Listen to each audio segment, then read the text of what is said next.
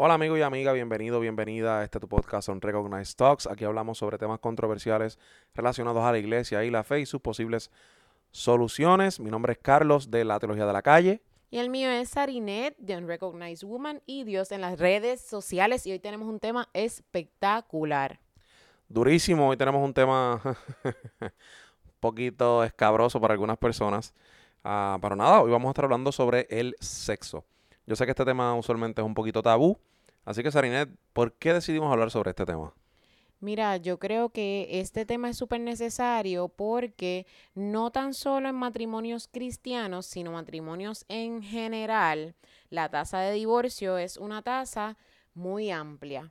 Cuando buscamos estadísticas de las tasas de divorcio, la mayoría de las personas se divorcian o por problemas de comunicación o por problemas de intimidad sexual. Esos son los como que los porcentajes más amplios de las personas que se divorcian. También hay muchos problemas de infidelidad en el matrimonio y en muchas ocasiones, aunque esto no debe justificar una infidelidad, cuando se le hacen preguntas a las personas de por qué fueron infieles, etcétera, para aquí para allá, la mayoría de ellos responden que es que buscaron afuera lo que no tenían en dónde? En su casa. En su casa.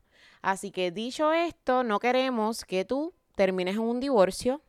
No queremos que tú que nos escuchas tengas problemas sexuales en tu matrimonio, quizás por cosas que te enseñaron que no necesariamente son correctas y por eso queremos hablar de este tema hoy.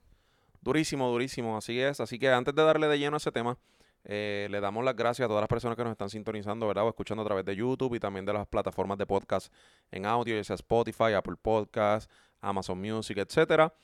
hoy en YouTube no nos están viendo en video, así que, ¿verdad? Hoy solamente estamos en audio en YouTube y obviamente en todas las demás plataformas de podcast. Antes de comenzar, quiero darle un saludo a los 200 suscriptores. Siempre esa palabra me da problema. Subscriptores. Subscriptores. No es suscriptores. Ahora me pegaste la Subscriptores. Oh, ok. A todos los 200 que nos siguen en YouTube Gracias. También tenemos nuestro podcast en todas las plataformas digitales, entiéndase Spotify, Amazon Music, etcétera. Y quiero darles una noticia. Nuestro podcast en los pasados 30 días ha tenido 4.049 impresiones. Eso quiere decir que 4.000 personas han podido ver en su pantalla de Spotify o en alguna de las plataformas nuestro nombre de Unrecognized Talks y todo esto es gracias a ti. ¿Sabes desde dónde se están conectando las personas, Carlos? Ni idea de dónde. Yo quiero dejarte saber todos los países de donde nos escuchan y les damos un aplauso y un agradecimiento antes de comenzar. A ver. Puerto Rico. El 40% es desde Estados Unidos, donde vivimos. El 37% es de Puerto Rico. México, 5%, Guatemala, 3%, Chile, 3%, República Dominicana, Venezuela, Colombia, esos están entre un 3 y un 2%. Ecuador, Argentina y España, un 1%. Y estos tienen menos de un 1%, pero nos escuchan desde allá. Canadá, Perú, Bolivia, Paraguay, Costa Rica, United Kingdom, Uruguay, Panamá, Honduras y El Salvador. Gloria a Dios por eso. Bueno, vamos a comenzar. Aquí lo primero que queremos dejar saber es que nosotros no somos expertos en sexo. Nosotros no estudiamos ni ginecología. Ni terapia de familia. Ni terapia. Bueno, ah, yo sí. yo estudié, yo estudié terapia de familia, pero no soy experta en ese tema, ¿ok? Este, mm, así que lo que nosotros estamos haciendo es informar. Si ustedes quieren buscar más información de este tema, pueden consultarlo con sus doctores, este, con personas profesionales en este tema. Así que nosotros vamos a informarles basado en el famoso libro que tanto queremos eh, usar, ¿verdad? Para, para poder validar si lo que hacemos o no está mal. Queremos informarles qué es lo que nosotros como cristianos debemos hacer referente al tema del sexo en nuestro matrimonio. Dicho esto, Carlos, el sexo ¿qué es permitido en el sexo entre un matrimonio cristiano? Bueno, esa es la pregunta que casi todo el mundo se hace, ¿verdad? Especialmente las parejas que están recién casadas o que se van a casar, parejas de noviazgo, que ese tema de la comunicación lo vamos a tocar ya mismo, que es súper importante que se hable antes de casarse. pero mira, ¿qué está permitido dentro del matrimonio? La realidad es que no sabemos. En el sentido de que la Biblia no dice, ok, mira, estas son las posiciones sexuales que pueden hacer, estas sí, estas no, estas... Mm, hablen entre ustedes, ¿me entienden? No, no hay una guía específica eh, en cuanto a la Biblia diga, mira, estas sí y estas no. Lo que la Biblia sí nos da unas guías generales, ¿verdad? unos, unos parámetros abiertos, en el, una guianza abierta en el sentido de que la Biblia dice, mira, no cometan inmoralidad sexual. ¿Qué podemos interpretar como inmoralidad sexual? Bueno, la lista, por ejemplo, en Levíticos 18 nos da una lista increíble de cosas. ¿Qué pasa con esta lista? esta lista es importante, pero obviamente como todo en la Biblia tiene su contexto. Y la mayoría de estas cosas que Dios está ordenando en Levíticos 18 son, por ejemplo, ah, prohibiciones sexuales para que el pueblo de Israel se distinga o de Egipto, que fue de donde salieron, o de Canaán, que es hacia donde van. ¿Verdad? Para que no se parezcan a ninguno de estos dos sitios, ni de dónde salieron, ni para dónde van. ¿Qué pasa? Muchas de estas prohibiciones, por no decir todas, también van dirigidas hacia el hombre. ¿Ok? Le dice, o las instrucciones dice, hey, no tengas relaciones sexuales con la hija de tu padre, o sea, tu hermana. No tengas relaciones sexuales con la esposa de tu padre. No tengas relaciones sexuales con la mujer de tu tío. No tengas relaciones sexuales con la hermana de tu madre. Familia inmediata. Sí, sí, da un listado por ahí de cosas, de, de, de, personas, pero específicamente al hombre, de que no puede tener relaciones sexuales con estas mujeres, con ciertas mujeres. No es una prohibición eh, en general para ambos sexos, de que, ok, el hombre no puede tener relaciones sexuales con la esposa de su padre, pero la mujer no puede tener relaciones con el esposo de su madre. ¿Me entiendes? No, no da esa distinción, sino que es una distinción cultural y obviamente ahí entra el, el, tema de, del patriarcado y demás, de todas estas culturas eh, eh, del antiguo cercano oriente, etcétera, que otro tema. Pero no da una distinción específica de que, mira, estas prácticas, que sé yo, las la, famosas, las que todo el mundo pregunta, ah, el sexo oral o el sexo anal, se puede. Mira, específicamente en esa lista no se dicen o no se tocan ese tema. Las que se mencionan son, por ejemplo, en el tema de eh, relaciones de, sexuales de hombres con hombres. Y ahí pues entonces la gente asume ah, que como hombre con hombre es una prohibición que aparece en Levítico 18, pues entonces la relación anal entre un hombre y o una relación sexual anal entre un hombre y una mujer, entre esposo y esposa, no se puede. Pero es, es algo que se asume, no es algo que está en el texto. Obviamente vamos al Nuevo Testamento. El Nuevo Testamento tampoco nos da instrucciones ni, ni directrices sobre qué podemos o no podemos hacer, lo que, lo que el Nuevo Testamento, por ejemplo, Pablo en las cartas a los Corintios, etcétera, eh, en la carta eh, pastorales también a Timoteo, a Tito, etcétera, lo que nos dice es que, mira, hermano, el esposo y la esposa no se pueden negar a sí mismos, tienen que, ¿verdad?, satisfacer esas necesidades sexuales que hay en el matrimonio. Que si se van a abstener de esos encuentros sexuales, sea solamente para orar o verdad, para dedicarse al Señor, pero por un tiempo, ¿Por qué? Porque obviamente hay unas necesidades fisiológicas que el ser humano tiene y que eventualmente van a resurgir. Y Pablo les está diciendo, hey, mira, sí, no hay problema, apártense para orar, pero por mutuo acuerdo. Cuando terminen de ese tiempo de oración y lo que sea, vuelva el esposo con su esposa y la esposa con su esposo y denle por ahí para abajo hasta el día del juicio, como dice un pana mío. ¿Sabes? No hay una limitación. en ese sentido, la Biblia sí ah, nos habla de que el matrimonio sea honroso, de verdad, de que no haya infidelidad, de que no haya ese tipo de inmoralidad, pero justificar esa inmoralidad y decir, ah, pues como inmoralidad yo lo interpreto como el sexo oral, pues entonces en el, sexo en el matrimonio no puede haber sexo oral. No, no es así. So, no sé si te contesté tu pregunta. Sí, me la contestaste súper bien. También yo quiero aportar aquí, Carlos, que hay algo bien importante en este tema. Y es que los dos deben estar en acuerdo en lo que sea que acuerden hacer en su relación sexual. Por ejemplo, si a ti que estás escuchando esto no te gusta que tu esposo te haga el sexo oral a ti, pues no hay problema con eso. Tú lo hablas con él, le explicas, no, esto a mí no me gusta por X o Y razón, y si ya una de las dos partes no está de acuerdo, se canceló todo. ¿Ven? Entonces, ese es el punto. Hace unas semanas Carlos hizo un video del sexo oral, este, hablando de que el sexo oral no es pecado. ¿Ok? Eso fue en Instagram. Ese video todavía está corriendo al día de hoy. Ustedes van, tienen unos de comentarios horribles este, que hemos ignorado, otros hemos contestado, etcétera. Pero a, a donde quiero llegar con este tema es que si tú no estás de acuerdo con eso porque te da asco, porque no te gusta, porque whatever, Por tu convicción de que tú sientes que el Espíritu Santo a lo mejor te está dirigiendo a que eso no es correcto para ti. exacto, pues no lo hagas, pero lo debes hablar con tu esposo. Ahora, O tu esposa. o tu esposa. Ahora, es que estaba hablando del ejemplo de la nena. Claro. Vamos a suponer que tú tienes problema con que te hagan a ti el sexo oral, pero no tienes ningún problema con darle sexo oral a tu pareja. Pues mira, si tú eres nena y tú quieres darle ese placer a tu pareja darle sexo oral y tú no tienes problema con eso, pues go for it, hazlo, ¿por qué no? Ahora bien, también hay algo que yo quiero acla- aclarar del sexo oral, porque hay muchas personas que están en los comentarios del video, no, pero es que eso tiene muchas bacterias allá abajo, eso, etcétera. Todo esto se resume en algo bien sencillo, higiene. Tú no vas lo más probable a hacer sexo oral si tú antes de eso no te has bañado. O Debe ser como lógica, ¿no? Exacto, es, es como que algo lógico. Este, o otra cosa que mm, en privado me escribió una persona es, a cuan- es en cuanto al semen o en cuanto al flujo vaginal.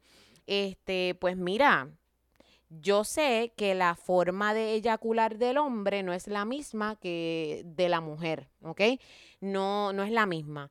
Pues si tú no quieres que tu esposo te eyacule en la boca cuando le estés dando sexo oral, sencillo, que te avise. Eso es algo súper sencillo. Y estoy segura que él va a poder avisarte, mira, salte, mira, no puedes, mira. mira, ya, no puedas más. Este, amiguita, eh, vamos a detenernos un segundo, por favor. So, ¿por qué estamos hablando de este tema en específico? Este tema, así como el tema del sexo anal y todos los demás, todas las cosas concernientes al sexo en el matrimonio, necesitas llegar a un acuerdo con tu pareja. Esto es algo entre tú y tu pareja. Ahí no tiene que ver eh, que si tu pastor lo que opine tu pastor, tu líder lo que opine tu líder, tu matrimonio es tuyo y de tu esposo o tuyo y de tu esposa. Mira, cuando vamos a Génesis 2.24, ahí está la frase de que cuando ustedes se unen en matrimonio, se convierten en una sola carne. Esto habla de verdad de la unión íntima y de una conexión profunda que tú tienes con tu esposo o con tu esposa cuando tú te casas. Y presenta la idea de que cuando tú llegas al matrimonio, se forma una unidad inseparable en tres términos, espirituales, emocionales y sexuales. Quiere decir que si yo soy una sola carne con Carlos, mi esposo, mi cuerpo es de Carlos. Si Carlos es una sola carne conmigo, el cuerpo de él es mío. O sea, no estoy hablando de propiedad, de que Carlos me pertenece, ¿verdad? Sino que ser una sola carne significa que ambos somos uno. Entonces ahí es que nosotros tenemos que tener bien claro que esto incluye la intimidad sexual, o sea, que el acto sexual dentro del matrimonio nos ayuda a poder unirnos como pareja, no tan solo físicamente, sino también espiritualmente. Y esto es lo que hace que nosotros, ¿verdad?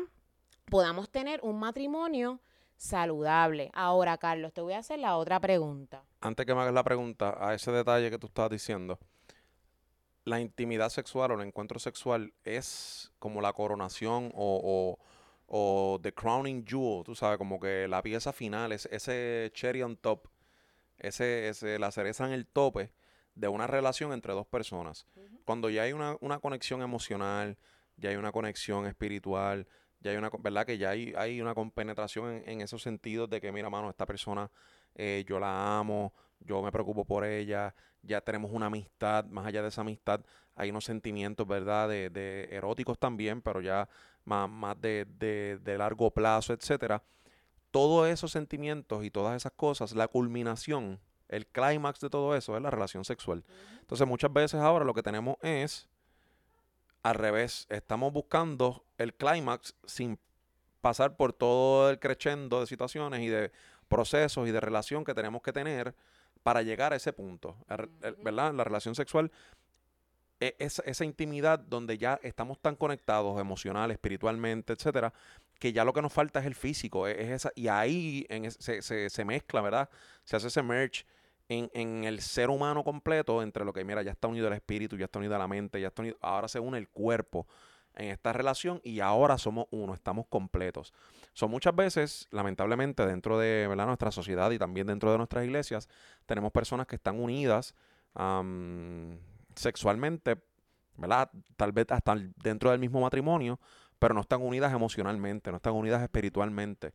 Hay una desconexión ahí, no se aman, no se respetan, no les interesa el bienestar del otro, pero hay una atracción física tal vez o unas necesidades fisiológicas y ya ese matrimonio lo que va es cuesta abajo y lo poco que lo une es una relación sexual y, cuidado. ¿Me entiendes? O muchas veces tenemos que entender que la relación sexual es, el, es la cúspide, es ese punto máximo de intimidad entre dos personas y que si no, no entendemos eso, no vamos a estar unidos en todas las demás cosas. Si no estamos unidos emocional y espiritualmente, lamentablemente la relación, la, relación sexual no va a funcionar. Y eso es algo que necesito que entendamos, que entiendas y que, y que ¿verdad? te lleves contigo, porque lamentablemente no es ¿verdad? producente o no va a ser bueno para tu relación, tu matrimonio, lo que sea, que estén unidos sexualmente, pero emocionalmente están desconectados, espiritualmente están desconectados. Si entendemos que la relación, la relación sexual es el, la cúspide o es la máxima expresión de un amor que va más allá de, de, de, todo, pues hermano, ahí tú dices contra, ¿cómo me puedo negar a esto si ya emocionalmente, espiritualmente, yo amo a esta persona, yo quiero servir a esta persona, yo quiero atender a esta persona? Pues, mano, todos los caminos conducen a una relación sexual increíble. ¿Me entiendes lo que te quiero decir? So, te entiendo perfectamente. Quiero aportar algo antes de la próxima pregunta que tengo para ti y es que, mira, hay una situación aquí también. Carlos y yo, y esto es un ejemplo de nosotros, para la gloria de Dios no hemos tenido ningún problema de infidelidad, ni de parte de él ni de parte mía. Pero hay muchos matrimonios que han tenido problemas de infidelidad de una de las dos partes o de las dos partes. Y eso hace que las personas se desunan emocionalmente y haya una desconfianza en la pareja. Entonces, ¿qué pasa? Si tú estás tratando de volver a tener una relación sexual placentera con tu esposo, con tu esposa, pero has pasado por algún tipo de infidelidad en el matrimonio, necesitan buscar ayuda profesional para ayer, para ayer, para hoy, corriendo, eh, necesitan buscar ayuda y los dos, no uno, los dos. ¿Por qué? Porque hasta que no se logre tener esa conexión emocional nuevamente, hasta que no se logre retomar la confianza, el cónyuge al cual fue afectado, o sea, vamos a suponer que Carlos me hubiese sido infiel a mí y yo no confiase en, en él, ¿ok? Si eso pasase, el cónyuge que tiene que tratar de retomar la confianza mía es Carlos. ¿Ven? ¿Por qué? Porque si él fue el que fue infiel, dependiendo de las circunstancias, de cómo fue esa infidelidad, yo no voy a confiar en él. Y si yo no confío en él, hay una desconexión. Y si hay esa desconexión, yo no me voy a querer acostar con él. ¿Ok? Van a pasar pensamientos, ah, rayos, él estuvo con otra mujer. Dios mío, pero ¿cómo se lo habrá hecho? Ay, Señor, pero ¿qué es esto? Eh, y eso va a impedir que yo como mujer quiera volverme a acostar con Carlos. Y eso quizás puede estar pasando en tu relación si has vivido infidelidad. Entonces, otra cosa que quiero mencionar eh, o que quiero preguntarle a Carlos es, muchos de los comentarios que hemos recibido en el video del sexo oral, eh, se deben a que personas piensan todavía en el 2024 que el sexo se hizo para reproducirse solamente. Primero, voy a hacer un alto aquí. Si ese fuese el caso, Carlos y yo no estuviésemos casados. Cuando Carlos y yo nos casamos, yo estaba operada, yo no puedo tener más hijos, ya yo tengo dos hijas. eh, pues entonces nuestra relación no sería una relación correcta. ¿Qué tenemos que decir de ese punto, Carlos? ¿El sexo se hizo solamente para reproducirse o el sexo, Dios nos dio esa oportunidad de disfrutarlo, de sentir ese placer con nuestro esposo y nuestra esposa? Bueno, el, perdón, bueno, el sexo se hizo para el disfrute de la pareja y la reproducción, no exclusivamente para uno ni para otro, sino para ambas cosas. Cuando la Biblia, por ejemplo, en el relato de la creación, Génesis 2, Génesis 1 y Génesis 2, habla de que Adán estaba solo, está hablando de que no había una compañía, en inglés se dice suitable.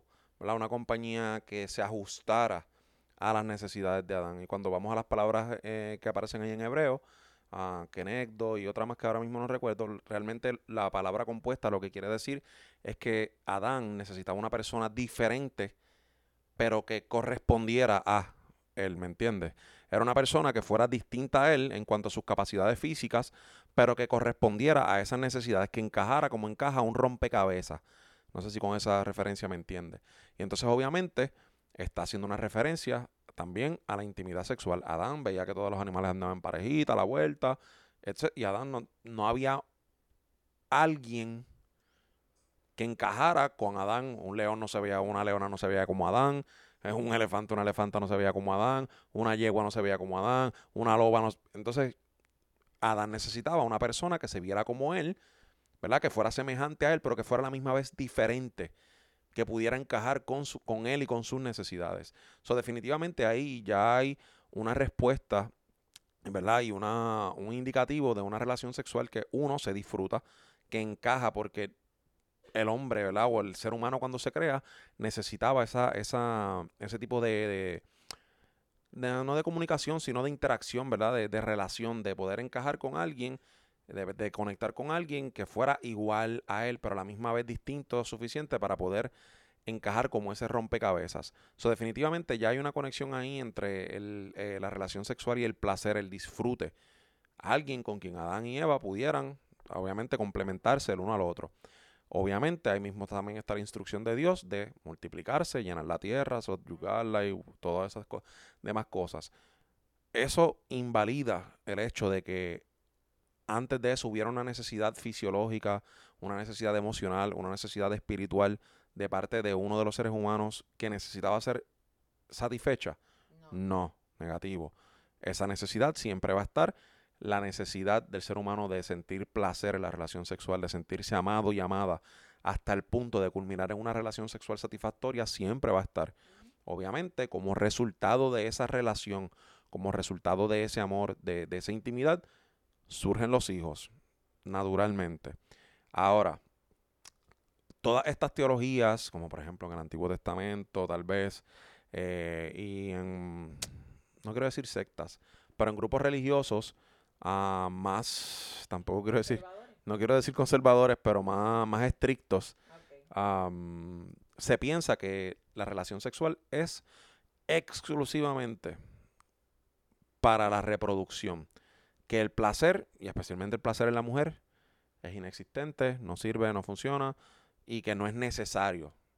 El sexo simplemente es para tener hijos y específicamente la mujer está ahí en la parte de, de la relación sexual para quedar embarazada. Eso es todo. Y lamentablemente es una teología viejísima, una teología nefasta, por decir poco, ah, porque no entiende, ¿verdad? E ignora el diseño de Dios, ignora las necesidades de ambos seres humanos, deshumaniza a ambos seres humanos um, y definitivamente limita uh, la imagen de Dios en el hombre, trata de reemplazar o de eliminar eh, esa, esa ese deseo que Dios pone en el hombre de crear cosas y de disfrutar el proceso. Dios crea todas las cosas y Dios dice, Dios encuentra placer en decir, wow, hágase la luz, es bueno.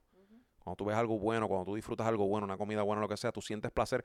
Lo mismo, mano, de una relación sexual. So, definitivamente, esas teologías y esas ideas de que el, el sexo es exclusivamente para la procreación y que la mujer hasta cierto punto no tiene ni derecho de sentir satisfacción sexual. Uh, son teologías muy dañinas, son pensamientos teológicos súper antiguos y que necesitan ser actualizados dentro de nuestras comunidades y dentro de nuestras iglesias, pero para ayer. Y que nos llevan a infidelidades y nos llevan a divorcios. Volvemos. eh, la infidelidad no es algo que estemos diciendo que estás justificado porque uno de los dos no le dé placer al otro. No estamos diciendo eso. Pero sí no podemos tapar el, ¿verdad? el sol con un dedo, como decimos en Puerto Rico. No podemos tapar el hecho de que si tu pareja está insatisfecha sexualmente y tú no le estás dando ese placer sexualmente, Lamentablemente, si afuera en la calle conocen a alguien con quien hacen clic emocionalmente, vamos a suponer, tienen un trabajo fuera, en el trabajo tienen una compañera de trabajo que no les da las cantaletas que tú le das, que, que tal vez son bien merecidas las cantaletas. Bueno, sí, pero, pero, pero espérate, déjame terminar de hablar. Miren, esto está bueno. Tú, mujer que me estás escuchando, tienes a un esposo, salió a trabajar, la mujer afuera no le hace cantaletas porque no tiene por qué hacérselas, no lo conoce. A lo mejor tú se las hiciste como hizo Carlos porque dejó el calzoncillo tirado en el piso y tú le has dicho ya 20 veces, mi hijo, recoge ese calzoncillo cada vez que te bañas, no lo dejes en el piso y ta ta ta ta ta ta ta. Pero allá afuera tienes una compañera de trabajo que no está viviendo nada de eso con tu esposo, por lo tanto no le da las cantaletas que tú le das. Por lo tanto, lo escucha cuando habla, se sonríe con él y entonces llega a la casa, tú estás cansada de decirle lo mismo 20 veces, le sales con una cantaleta y para colmo no lo satisfaces sexualmente. Lamentablemente, esa sonrisita de esa muchachita y todo eso y todas esas atenciones y pa' aquí para allá, lamentablemente podrían resultar en algo más si en la casa tu esposo no está recibiendo la atención sexualmente, en este caso, de que necesita. Entonces, viceversa, di el ejemplo con nenas porque yo soy nena, ¿verdad? ¿Puedes dar un ejemplo con nenes? Es lo mismo. Básicamente lo mismo, especialmente los hombres que nos volvemos tan monótonos y tal vez los detalles del principio, ya una vez conquistamos a la esposa y la enamoramos, y obviamente, ¿sabes? Yo soy culpable de eso como tal vez muchísimos otros hombres más. Una vez Sari ya está enamorada de mí, estamos casados, ya es como que eh, yo me tiro para atrás y ya, ya, ya, ya te tengo a chocar. Ya no tengo que hacer lo que antes hacía tal vez. Y es falso, hay que seguir haciendo, hay que seguir escribiendo las cartitas, hay que seguir comprando flores, hay que seguir abriendo puertas, hay que seguir agarrando un cantito de, mami, te amo, eh, ten cuidado que si te, te voy a dar un tortazo por ahí. Oye, pero este hombre se va muy humilde. Yo tengo que decir públicamente en este podcast que gracias a Dios Carlos es un hombre que no se le han olvidado esos detalles. Al día de hoy, cuando yo me voy a montar en el auto, él me abre la puerta y tú vas a decir, ay, qué cursi, eso parece de viejitos o eso no. Yo soy un viejo, ¿verdad? Él es un viejo. Este, al día de hoy, él escucha canciones románticas y me dice, mira, mami, te dedico esta canción. Y yo, oh my God. So, también te dedico Ah, también me dedica a perreitos, al que le guste la música urbana. Este, recuerdo que me dedico hasta una secular. ¿Puedo decir cuál era? Ah, cho, me la he dedicado muchas, me la he dedicado muchas veces. Ha sido tantas cual. Ah, no, no, no, pero esto fue después de casados, claro. ¿No te acuerdas? Bueno, la de Noel Charriz, que fue para la boda, pero... No, es secular y es perreo. Wow. Pues no lo voy a decir. Mira, si tú estás escuchando este podcast y tú quieres saber cuál fue la canción secular que me dedicó Carlos cuando nos casamos, por favor escribe en los comentarios. no, ahora, ahora no lo vas a decir porque ahora vamos a esperar a que ellos comenten si la quieren saber. Claro, te he dedicado como las 10 versiones que le han hecho. Sí, pero no digas, ok, si tú quieres saber cuál es en el próximo episodio, por favor escribe en los comentarios. Quiero saber cuál fue el perreo que Carlos secular que Carlos le dedicó a Sari. Bueno, para completar, yo quiero Obviamente era un chiste interno. Ay, Dios mío. Para completar, yo quiero hablar de algo bien importante. Antes de llegar al sexo, necesitan ocurrir ciertas cosas y ya Carlos comenzó abriendo este tema. Pero yo quiero hacerle una pregunta a Carlos porque aunque nosotros no somos doctores expertos en este tema, Carlos estudió anatomía y fisiología y gracias a eso, pues sabe un poquito, un poquito del de, cuerpo humano, ¿verdad? Carlos, una pregunta. Tanta, confianza me, me aturde. una pregunta. Ok, sabemos que la mujer tiene el punto G, en donde por ahí siente placer, etcétera. También hay otros puntos en nuestro cuerpo que, que cuando son tocados, acariciados, se sienten placer, al igual que el hombre. ¿Qué tú les recomendarías a este matrimonio que está escuchando esto? De cosas. Ustedes necesitan ver la cara de Carlos, pero como no nos pueden ver. de cosas que ellos pueden contribuir o hacer para calentar la relación antes del sexo. Porque, ¿qué pasa? Por eso mencioné que sabes de anatomía y fisiología. Gente, esto va para los nenes y te está hablando una mujer, nene, varón, hombre de Dios, siervo. Escucha. Escucha. Mira, tu mujer tarda más en calentarse que tú a ti el pene puede ser que se te levante rápido. Pero, Carlos se está riendo. Este tema, yo sabía que este tema iba a ser bien divertido. Pero a tu mujer, el que se le humecte, ¿verdad? Este, el área de la vagina, no ocurre así. Se lubrica se lo humecte, yo dije, más bonito, más, más suave. La palabra correcta es lubricación. Yo lo sé que es correcta, pero era como que muy fuerte seguir diciendo tantas palabras fuertes a la vez. Pues bueno, vamos a usar la palabra correcta. Para que tu esposa se le lubrique el área de la vagina y puedan tener un sexo placentero, porque no hay sexo placentero si eso no está lubricado. ¿Ok? Si tu mujer tiene más de 50 años que ya está necesitando ir a un ginecólogo para verificarse las hormonas porque ya no se está lubricando como antes porque está en la premenopausia, en la menopausia, busquen ayuda porque esto pasa, esto pasa, ¿ok?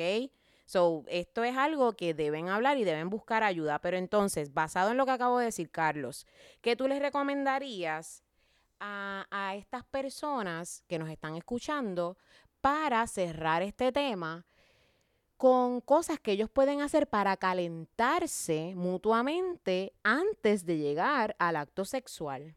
Bueno, antes de dar esas recomendaciones, creo que hay un prerequisito de parte de ambos, tanto del hombre a la mujer como de la mujer al hombre también.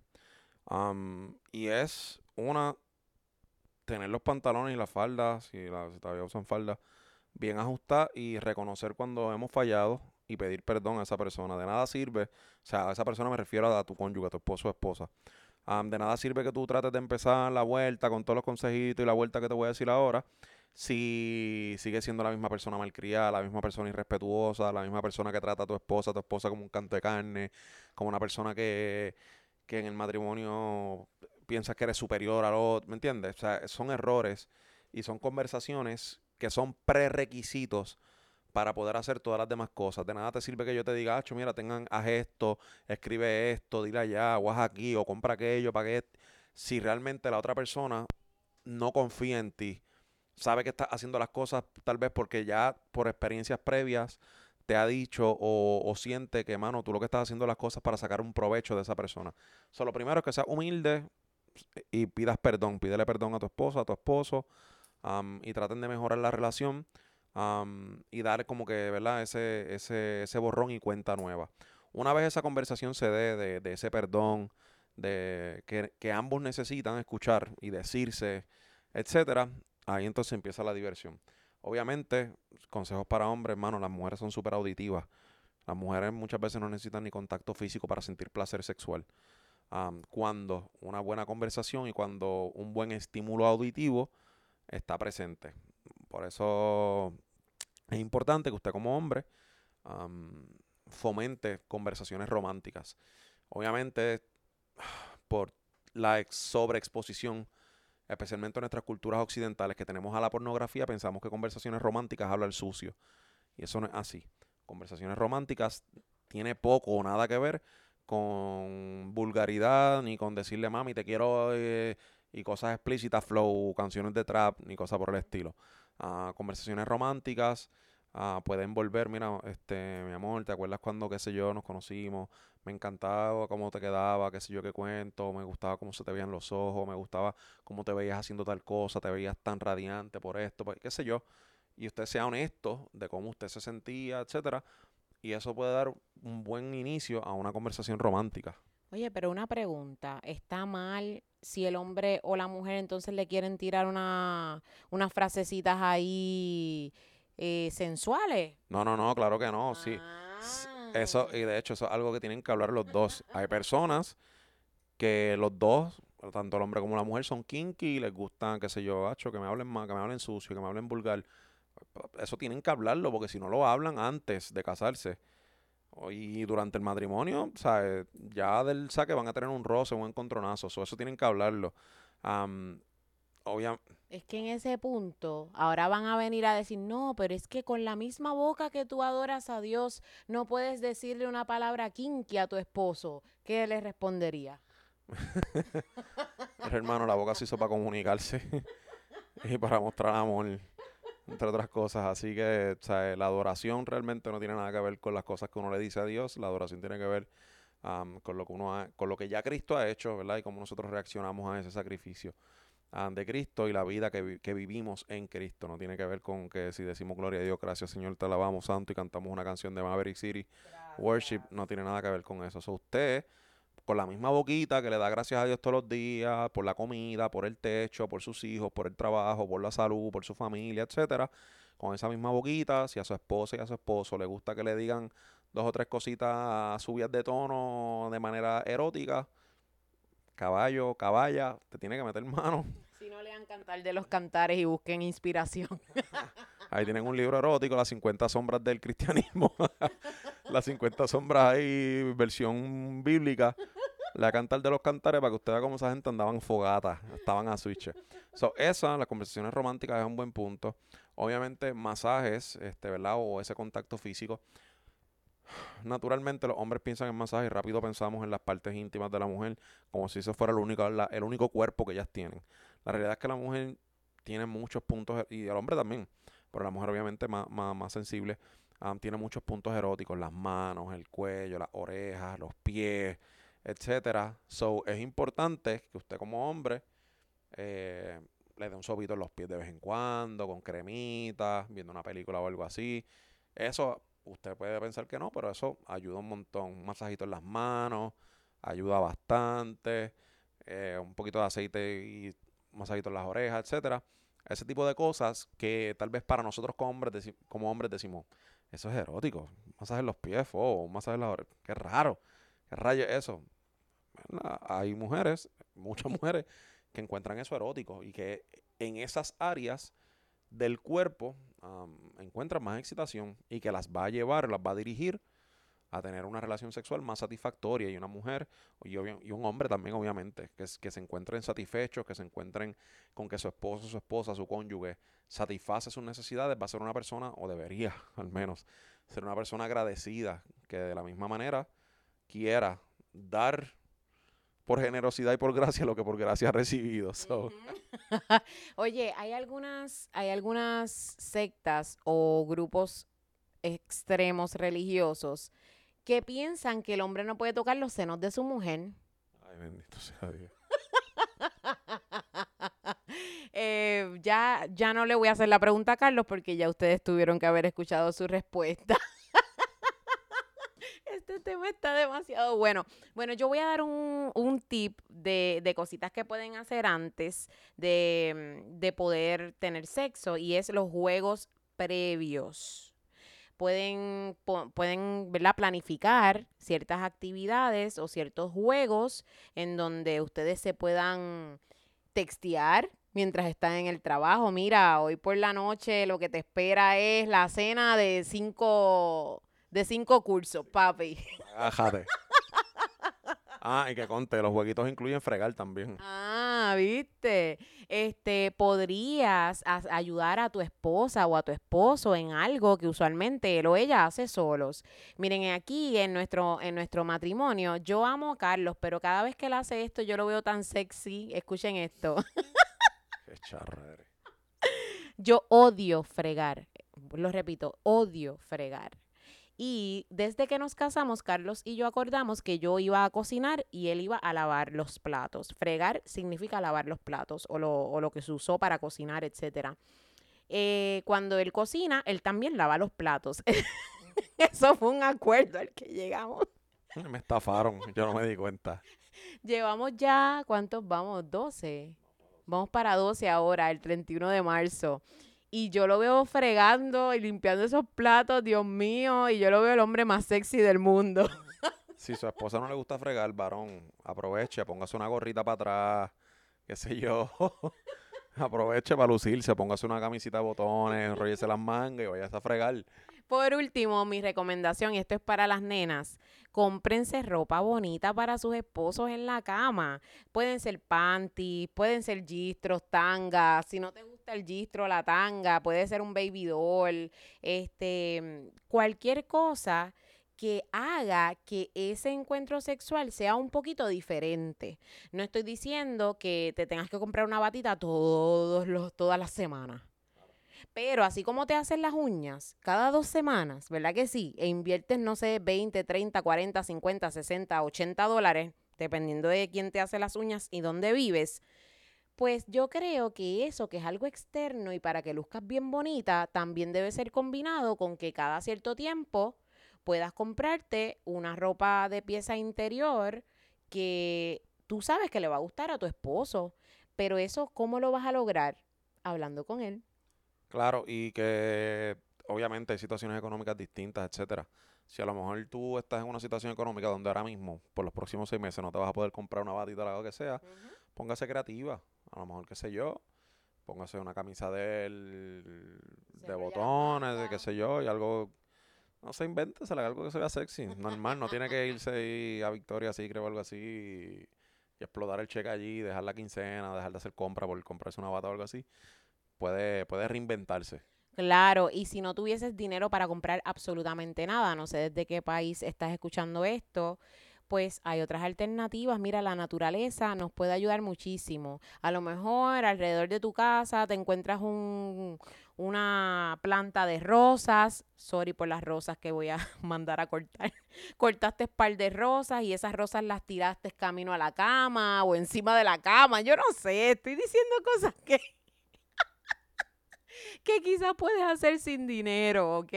Me estoy riendo, pero es por la cara que puso Carlos, como que qué rayos va a decir esta de las plantas. yo pensé que iba a decir que se hicieran una ropa interior con los pétalos del arroz y yo, ¿qué? No, es que puedan ambientar el lugar para que se vea bonito, ya que no tienen una ropa interior diferente o, ¿verdad? Este, como que sexy, pues que puedan ambientar el lugar para que sea bonito. Eh, y por último, Carlos, este punto que tenemos aquí anotado, no sé si lo puedas comunicar. Claro, el punto de la comunicación abierta, aunque hablé un poquito de eso ya antes de empezar esta sección. hablar sobre sus deseos, fantasía, los límites, todas las cosas que, ¿verdad? Que te gustan y que no te, y que no te gustan, todas las cosas que estás dispuesto o dispuesta a ceder y aquellas cosas que no son negociables, de que no, por esa línea, por más que tú me prometas y me des lo que yo, no, por esa línea yo no voy, no me gusta, no me interesa, pues y, mano, se van conociendo, van desarrollándose. La comunicación es extremadamente importante. Fortalece la confianza, este, mejora la autoestima, mejora la experiencia sexual, obviamente. Y esto no es exclusivo para los matrimonios. La, la comunicación y una comunicación honesta y abierta sobre la sexualidad debe comenzar desde la amistad. O sea, desde la amistad. Y obviamente en el noviazgo esto es algo que se tiene que hablar, lamentablemente, porque el sexo por algunas razones que nos, nos, sorprenden todavía, se considera tabú y muchos matrimonios, muchos noviazgos o matrimonios ya no hablaron de este tema en el noviazgo y llegan al matrimonio y van entonces a experimentar. y van a experimentar asumiendo porque no preguntan, no se atreven a tener esa, esa conversación, esa comunicación, sienten que, que como es un tema tabú, pues preguntarles una ofensa o, o, se van a ver ignorantes y no quieren lucir así. Y entonces empiezan a asumir cosas, las cosas que han aprendido a través erróneamente a través de la pornografía y demás, o de las cosas erróneas que han escuchado en la calle, de que le dijo un amigo, que le dijo el papá, el abuelo, el tío, machista, y empieza por ahí esa verborria de, de, lo que era a, a, empezar a ejercerse como prácticas dentro de un matrimonio y ese es un error gravísimo. Así que por favor, si ya usted está casado, trate de, comenzar a fomentar esa comunicación desde hoy. Y si usted está en la, en la etapa de noviazgo y o amistad con algún tipo de interés a una relación seria, larga como el matrimonio, estas conversaciones tienen que tenerse desde un principio. Miren, esto es el final, pero quiero hacer un recap de todo lo que hemos dicho. Lo que quiero que te lleves es que recuerdes que cada pareja es única y que es importante que tú puedas adaptar estas sugerencias según tus preferencias y niveles de comodidad mutuos. Repito, mutuos. No puede darse algo que dañe la dignidad del otro. Carlos lo ha repetido hasta la saciedad en el bendito video del sexo que se ha ido viral. No puede darse algo que uno de los dos no esté de acuerdo. Los dos tienen que estar de acuerdo. Si uno de los dos no están de acuerdo, no. En cuanto a los límites que acaba de mencionar, mencionar Carlos, es bien importante que entiendan esos límites. Por ejemplo, esto voy a dar un ejemplo con lo del sexo oral. Ok, pues yo no voy a dar, yo no quiero que me haga sexo oral si yo no me he bañado. Eso es un límite, ¿ves? Ok, yo voy a practicar esto siempre y cuando yo me haya bañado. Si yo no me he bañado, no va. Este, eso necesitan sentarse y dialogarlo. En detalles. Con detalles, con detalles. Y sé que hay muchos hombres y muchas mujeres que tienen problemas de comunicación. Si tú tienes problemas para comunicarte, si tú no sabes cómo comunicarte efectivamente con tu pareja, repito, busca ayuda profesional, porque dependiendo del nivel de comunicación que tú tengas con tu pareja, con tu esposo o con tu esposa, es que esa relación va a ser una relación feliz dentro de las circunstancias que pasamos todos como matrimonio o va a ser una relación infeliz en donde yo, yo no me imagino mi, la relación con Carlos infeliz 12 años, infeliz, no.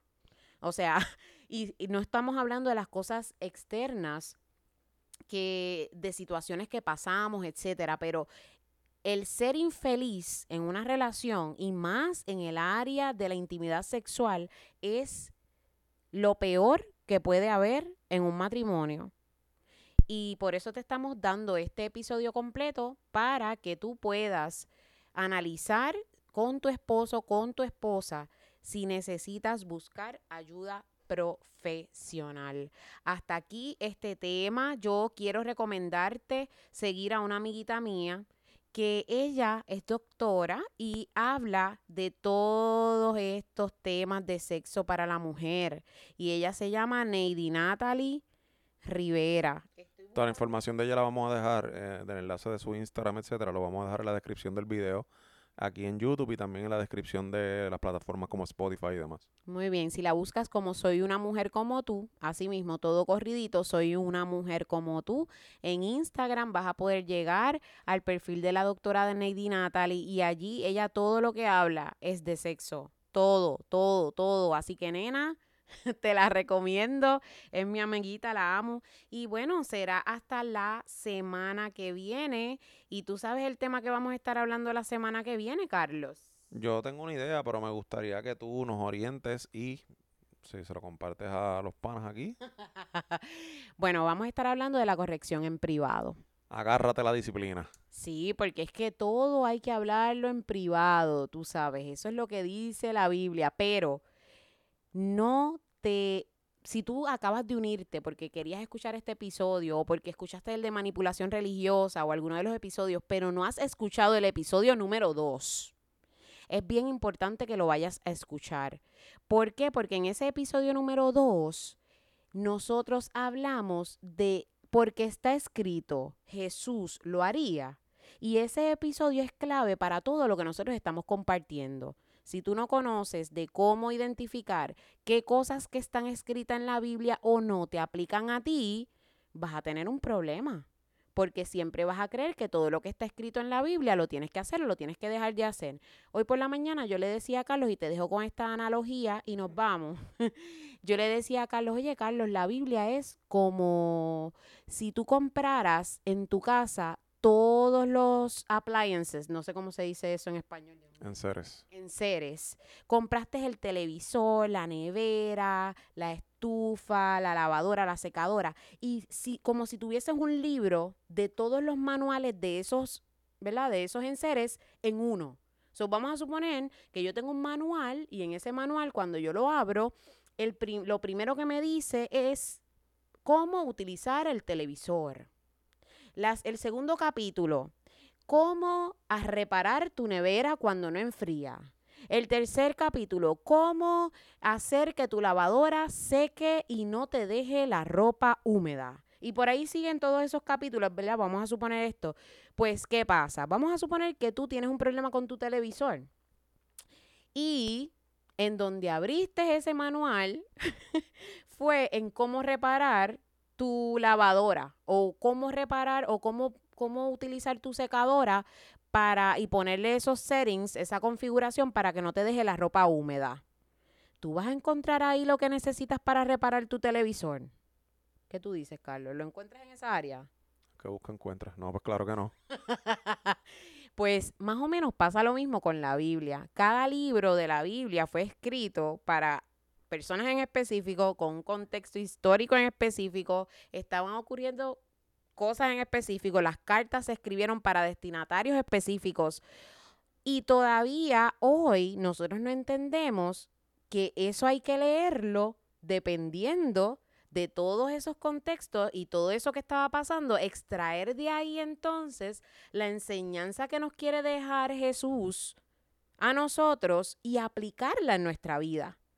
So, es imposible que tú vengas a querer sacar un texto de Levítico y quererlo aplicar al hoy así porque si, ¡pum! Esto lo tienes que hacer porque es que eso está escrito en la Biblia. No. Pues si todavía tú tienes dudas con eso y estás siguiéndonos después de ese episodio número 2, te invitamos a que vayas a ese episodio número 2, luego de este, y nos vemos la semana que viene. Bueno, amigos y amigas, será hasta la semana que viene en otro episodio más de Unrecognized Talks. Recuerda que puedes seguir a Sarinet Caraballo en Unrecognized Woman y en Dios en las redes sociales, también en sarinet.caraballo en Instagram y a mí a través de todas las redes sociales como La Teología de la Calle y Unrecognized Miami. Todos esos sitios donde nos puedes conseguir las redes sociales están aquí en la descripción de YouTube y también en la descripción de todas las plataformas de audio como Spotify, Amazon Music, Apple Podcast y demás. Así que será hasta la semana que viene hablando sobre corrección en privado. Te enviamos un fuerte abrazo. Que Dios te bendiga.